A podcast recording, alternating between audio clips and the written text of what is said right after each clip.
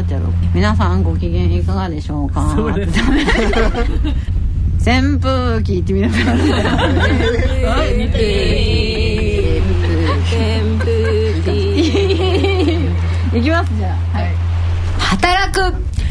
がん患者学校皆さんご機嫌いかがでしょうか今年の頑張ろう。よ頑張る分かった。ちょっと冷静になるね。役に入って役に今年の8月といえば？扇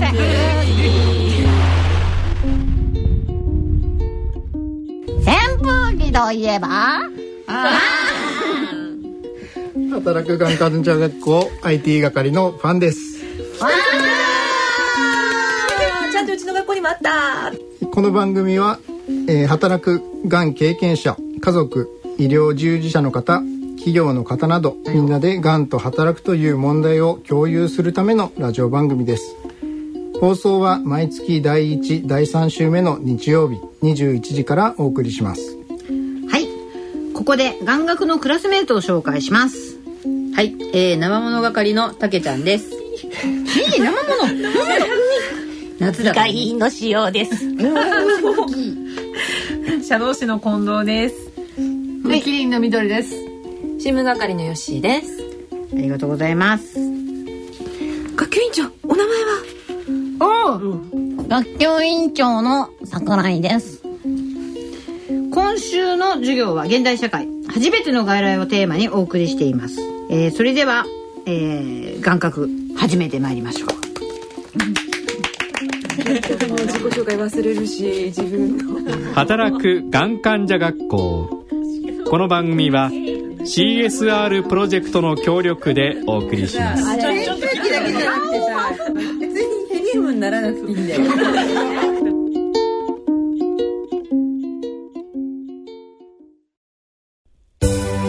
1974年アフラックは日本で初めてがん保険を発売しましたがんと闘う方々のお役に立ちたい社会に対して責任を果たしていきたい創業の時から私たちの思いは変わりません。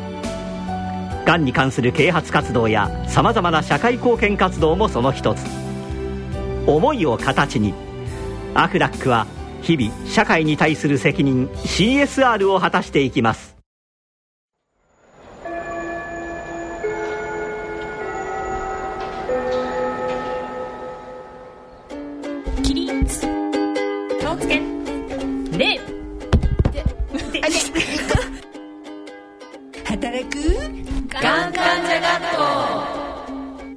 働くがん患者学校。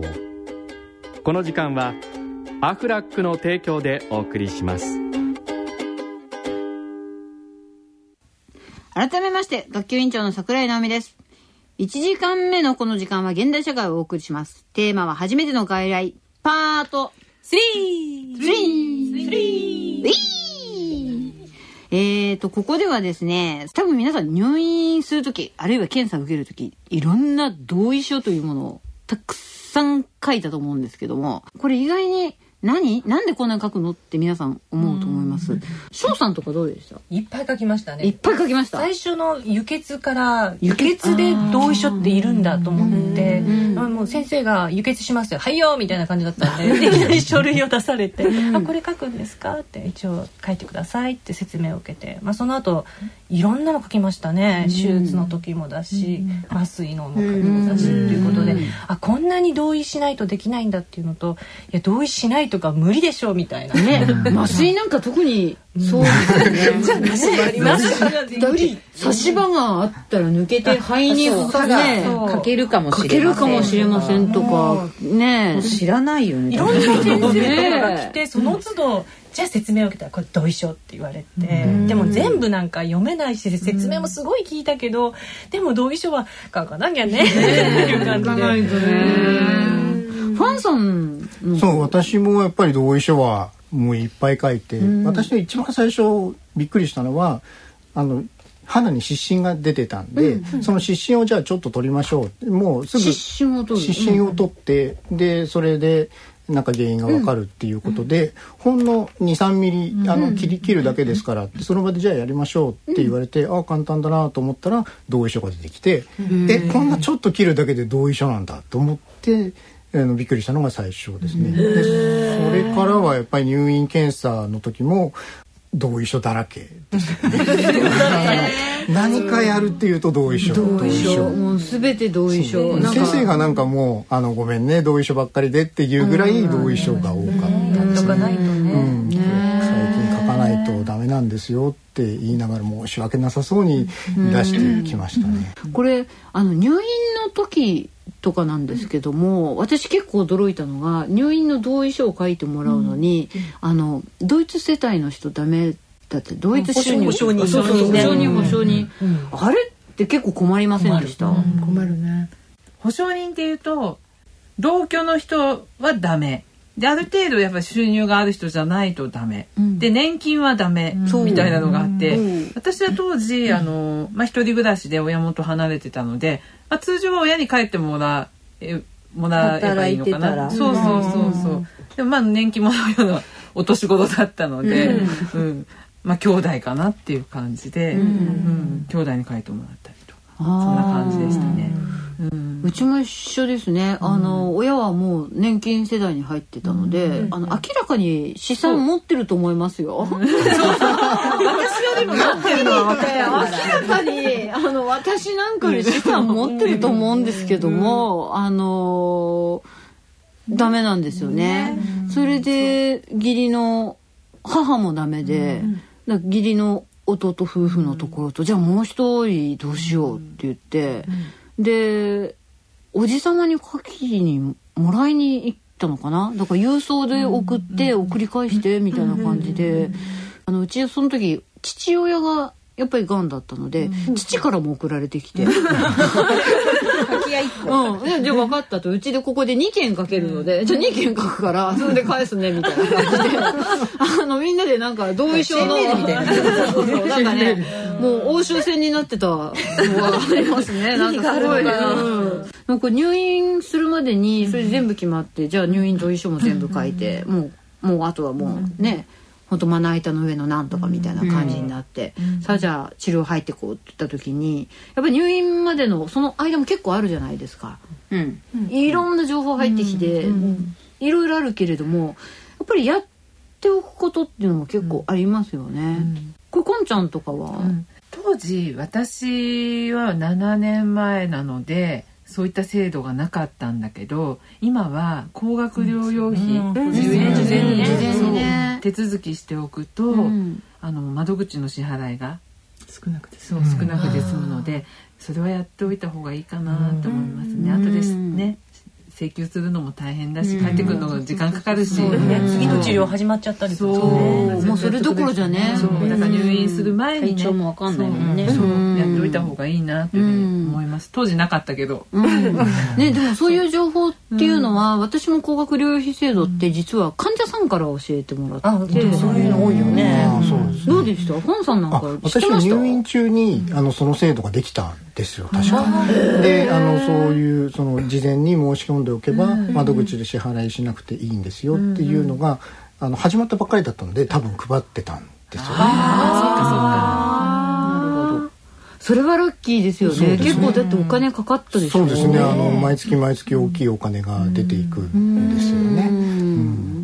あそうか抗がん剤ですよね。はい抗がん剤ですね。基本的ね、はい。それだもんね。ずっと抗がん剤なので、はで入院で。い、入院で、うん。それはまとまったお金が必要ですよそうですね。ね6ヶ月も。6ヶ月多額ベッドを払い続けました。カードは使えました？使いました。えじゃあポイント貯まったの？実は。大事大事。結構大事よね、私は私たちの時はダメダメな人だった。はいダメだった人。思いっきりカード。34人ぐらい、え本当？ATM みたいなのでカード。そうそう。えじゃあ貯まったの、うん、もちろん。もう、やっぱポイントちょっとでもねなんかね。ああやっぱりじゃあそういう手続き関係っていうのは結構いろいろああると思うんですけど、あの例えばそれ公的な保険制度とかもあるし、もう一つ私その時は、えー、と民間の保険制度、うん。でやっぱり手続きが必要で、えっ、とこれどのタイミングでやったらいいのかとか、結構悩んだんですよね。口だけで出るとかもあるしそうそうそうそう診断が降りとかうん。診断が降りた時点で出るものもあれば、まあ、入院してなあの出ますとか通院して出ますっていうその支払い自由っていう、まあ、どういう時に出ますよっていうのによって違うんですけど。あのなったらすぐにもう欲しい人もいれば、ある程度溜まってからあのやっぱり請求の時にお医者様の診断書が必要な場合がほとんどなんで、中にはあの領収書、保険点数表で大丈夫なケースもあるんですけど、ほとんどの場合診断書が必要なんで、それが結構かかるんですよね。ね。いくらだった？翔さんのいくらいや5000円ぐらいかかっ5000円？こんちゃんは？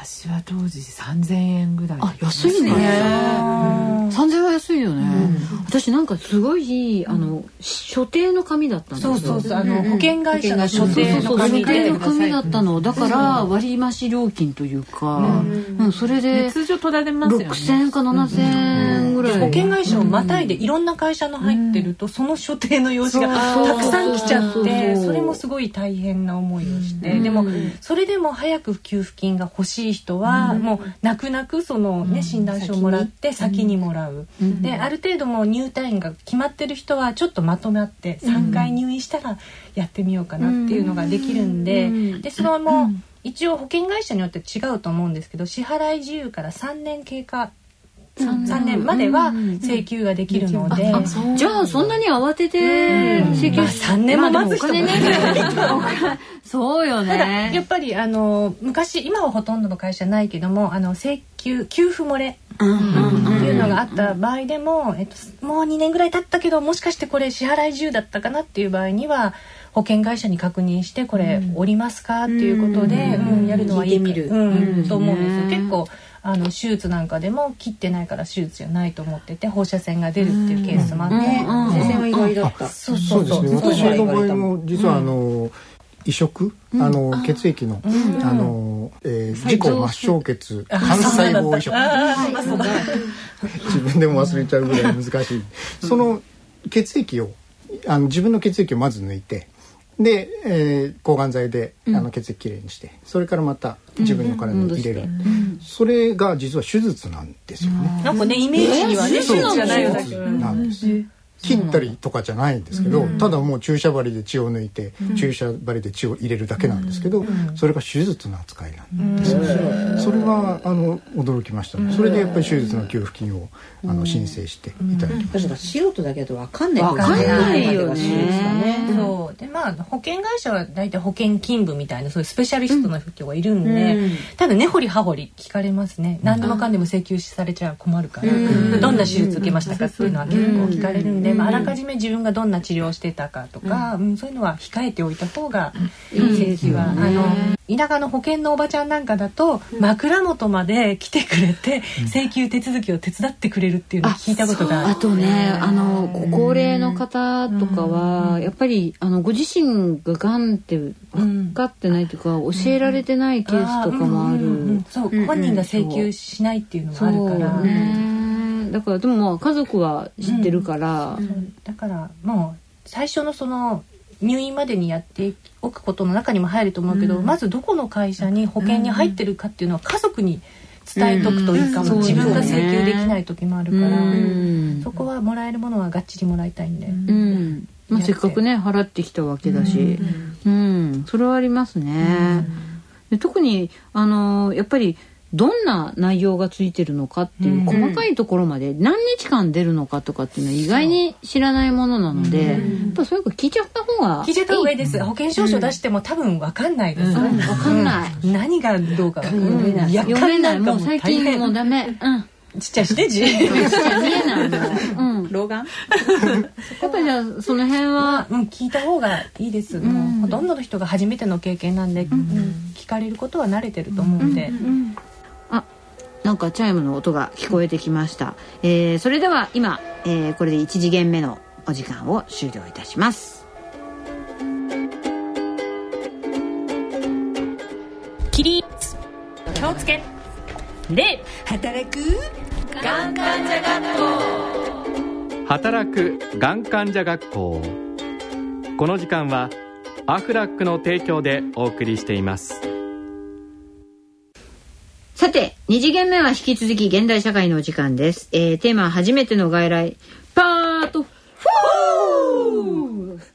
えー、ここでは他の先生も意見聞きたい。どうすればいいの?っていうことで、セカンドオピニオンということについてちょっと話をしてみようと思うんですけれども、えっ、と、今日はここにスタジオの方には7人の、えー、がんの経験者の人がいますけれども、この中でセカンドオピニオンって受けましたよっていう人手を挙げてみてもらいます。はーい意外に多い。多い。多いですね。今はですね4人上がってます。7分の4半分以上。半分以上。うん。こんなにあるんだ。普通なんだね。実は。これ翔翔さんはどうしてセカンドオピニオン取ろうと思ったの、私は子宮頸がんの 2A もしくは 2B って言われてて、で最初の病院は放射線と、まあ、抗がん剤かなっていうお話だったんですけど、姉がたまたま知ってるあの同じ 2B とあの診断された人はいや切っちゃったよっていう話を聞いて、うん。いや私ももういいらないって変なんですけど子供も2人産んでるし切った方が安心だったんで、じゃあ切れる病院に行きたいっていうことで、うん。うん。もうそこの病院を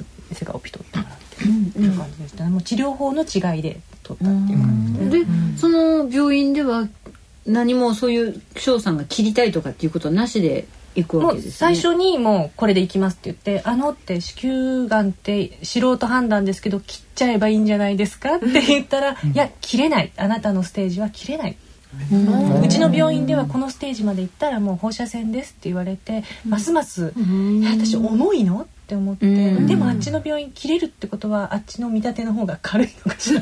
わけのわかんない判断で。でもうん。なんかそれで直感的にあっちに行きたいっていうのがあってうん。セカンドオピニオンを取りましたそれ自分の選択ですよね。そうですね。こうしたいっていう気持ちがその二つ全く違うのが出てきて、で自分の気持ちに合ってる方を選択したっていうこと。うん。でも結果的には前の病院は 2A って言われてて次の病院で 2B ってステージは進んでたんだけど、いや十分手術できますよって。ただ術前の抗がん剤はやんないと大きさ的には手術できませんっていうおまけはついてたんだけど、大丈夫ですよみたいに言われてうん。お願いします。うん。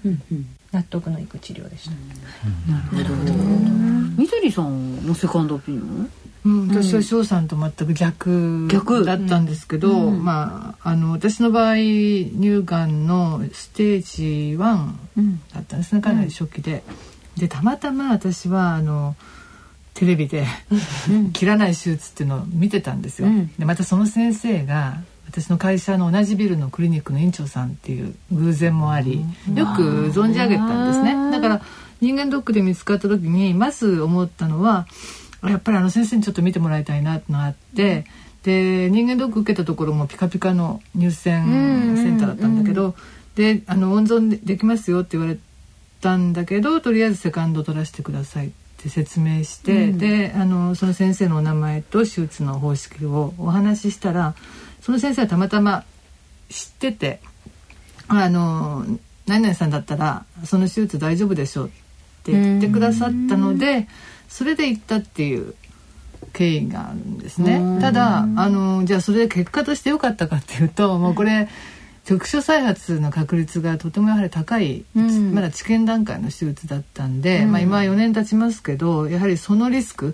ていうのは自分で抱えていかなきゃいけないのかなと思ってます。だからみみんなに勧められる手術ではないんだけど、まあ、ただ初期だったからこそ、まあ、そういう選択もあったのかなっていう思いは今はしてますけどね。あのファンさんなんかはその結果が出るまでに結構はい。時間がやっぱりかかってて、長い間かかったので、やっぱり検査してわからない検査してわからないっていうのが続いたんでちょっとあ別の病院に行って調べた方がいいんじゃないかなって考えたこともあるんですけれども、ただ別の病院に行くとまた一から血液検査やってやった検査をまた一からやらなきゃいけないなっていうのが、うん。ものすごく嫌でもうとことん調べてもらってちゃんと分かるのがいいなと思ってたんですよ。でずっと調べてたんですけども結局はあのお医者さんがもうこれ以上はうちでは分かりませんということであの他の病院を紹介してもらったっていう感じですね。あの一番最初はえーなんだ脾臓に、えー影ができたっていうことで、何科だっけなあのなんか別の科だったのちょっと覚えてないんですけど、でそこからあのちょっと自分の専門外になっちゃうのでって言って、内科になったんです。もうちょっと広く見ましょう。で内科の先生が調べてて。で内科の先生も分からなくって膠原病科の先生がたまたま、あの見てくれて、ここまで調べて分かんないんなら大病院でいいんじゃないですかって言ってくれたんですよ。だからその先生の出会いは大きいのかもしれないですね。そうですね。病院の中で複数の先生がっていうのはそれ大きいですよねあきっとね。そうですね。一人の判断じゃなくていっていうのは大きいですね。はい。いわゆるあのー血液腫瘍内科ってあるじゃないですか。ありますね。ああいう場所にはえっと行きました？えっと実はその間にそのリンパ腫かもしれないねっていうところから血液内科を一回紹介してもらったんですけど、で実は行ったんですけども、その先生は血液検査の結果そんなに悪い数字とは思えないし表面にも出てきてないし調べなくていいんじゃないですかって言われたんです。だからその専門の先生の見立ては何ともありません、だったんです。で返されちゃったんです。一番と専門家。いやそう専門家にそうじゃないって言われて難しいんだよね。難しいね。ただ自分ではやっぱり何かあるんでしょう、でもリンパ腫がやっぱり症状から見て調べると、自分にはこれがやっぱり近いなっていう、そのやっぱり直感みたいなものですよね、やっぱり調べていかなきゃいけないなっていうので、ずっと調べ続けた、最終的にでもその分かったのは、はい。どういうので？分かったのはその大きい病院に行って、あの検査入院をして入院した時は私自身も気が付かなかったんですけど、あの教授会診があるじゃないですか、検査入院でも教授会診来るんですよ、でその教授が「ここにあるじゃないか」って指さしたんですよ、で画像を見ると確かになんかこう影が見える。喉の付け根の付け根のところですね、リンパのところ。うんリンパのところですね。でそれを見つけてくれてああじゃあそうですね。じゃあこれ調べましょう。っていうところでそれも組織採取で判明したすごいね。それは数値よりも見立てだったっていうのねすそうでごいすねベテランの勘というかっていうのもあるんでしょうね。もうやっぱりたくさん症例を見ているからからだと思い読めるっていうのがあるんでしょうね。それはすごいですね。まあラッキーですけど。もありますね。本当に本当によかったよね卵巣がんとかも結構わかりにくいでしょ、うそうの病室あの子宮と卵巣って大体一緒なんですけど、なんかみんな卵巣の人2回やってるんですよ。でなんでって聞いたら、まあ、開けてみないとわからないっていうことを聞いて、で開けて卵巣を調べて閉じたのにもう1回やるっていうので結構その場では取れないんです取れないんですよ。その場では1回閉じるんですよ。けどうん。ほとんどのあの入ってきてる人が最初の手術はすごく短いからピンピンしてるのに、2回目の手術ぐったりしてたりっていうことで、あれはダメージ大きいのかなって。だから開けてみないと分かんないっていうのは精神的にも、そうですよね。やっぱりねだからこう体の表層にあるものと体の内側にできてしまうものと検査のやりやすいものとやりにくいもの。やっぱり。思えば卵巣の人ってセカオピ取ってる人多かったかもしれない。経過観察を言い渡されてしまって、あのがんって分かる前に、うん。いやでもって言ってセカンドオピニオン取ってる人がちょっとお友達でいたんで、やっぱ体は異変異変を感じるよね。ね。きっとね。何より本人が一番。うんそうですね。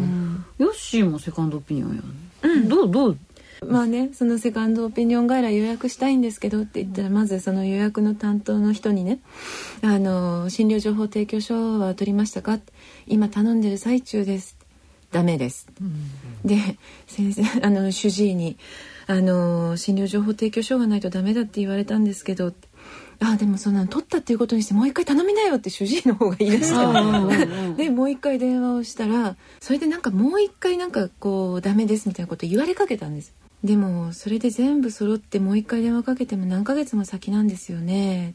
うん、2ヶ月ぐらいですかねみたいなことを言われて、私その間治療を止めてるんですよね。もうちょっとし精神的に耐えられないので諦めようかと思いますって脅迫みたいな。言ったらいそれでも1ヶ月後だったかな、朝一で。でこう必要なあのセカンドオピニオンをね取る時って必要なものって決まってるじゃないですか、うん。診療情報提供所なり、うん。あと病療やってたらプレパラートなり前のね。前のやつね、そういうのはもうセカンドオピニオン取るんだと思ったらできるだけ早く揃えといた方がいいと思います、そうですよね。急にはね、なかなか揃えては。そう、ん。ね人気のあるところもあるので、うん。急に飽きましたよっていうようなケースもあるかもしれない。かもしれないし、ねだから自分のその標本、生体の標本のやつとか、うん。検体とか、写真とか、やっぱりそれがないと向こうも判断はできないあですよね。それはね全然違うので、うん。うんうんでもそこを選んだ時っていうのは、うん。あれですか？その主治医の方とはどんな感じで？すごく理解のある先生で主治医は「うん。ああどうぞどうぞぜひ取ってください」と。ただあの僕があの「この先生がいいですよ」って紹介するとちょっと変なことになる。僕がいい先生だと思ってる先生っていうのは治療方針が似てる先生だから同じような結論になっちゃう。あであればもう全然違う治療方針の先生に探したり。で行ってみてどうでした、結果としては？は、えーとね、結論は一緒だったんですよ。うん、だけどあのねセカンドオピニオンのいいところは同じ話でも違う人から聞くから説明表現の仕方とかが違ってくるわけです、うん。なので自分がの納得にはつながりましたね。うん。やっぱりだからセカンドオピニオンって今だって7人のうち4人でしょ？やっぱり迷ったら行くちょっと自分で心配だなと思ったら行くっていうなんかそういうことはすごく行動として必要なことなんですね。わかりました。ありがとうございます。えっ、と、お話がつきませんけれども、2次会目の授業のお時間となりました。えー本日の授業はこれでおしまいです。お疲れ様でした。お疲れ様でした働くがん患者学校働くがん患者学校この時間はアフラックの提供でお送りしました。がんからの出発命見つめて。番組をお聞きの皆さんからのがんについての闘病記ご意見ご感想をお待ちしております。郵便番号107-8373ラジオ日経がんからの出発お便りの係。郵便番号107-8373ラジオ日経がんからの出発お便りの係宛てにお寄せください。番組サイトへのアクセスもお待ちしています。働く。がん患者学校番組へのご意見ご感想はラジオ日経働くがん患者学校係で受け付けております。メールの方は命アットマークラジオ日経 .jp 郵便の方は郵便番号8373東京都港区赤坂1-9-15ファックスでは東京03-3582-1944いずれもラジオ日経働くがん患者学校係までお寄せください。また番組ホームページのコメント欄への投稿やツイッターでのつぶやきなどもお待ちしております。それでは次回9月4日日曜夜9時日区にまたお会いしましょう。扇風機星人。でしたみたいな、せーの。眼学眼学眼学眼学眼学眼学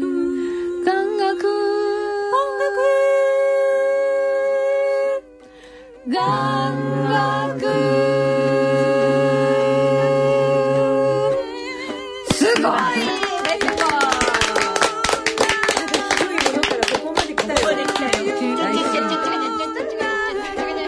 働くがん患者学校この番組は CSR プロジェクトの協力でお送りしました眼学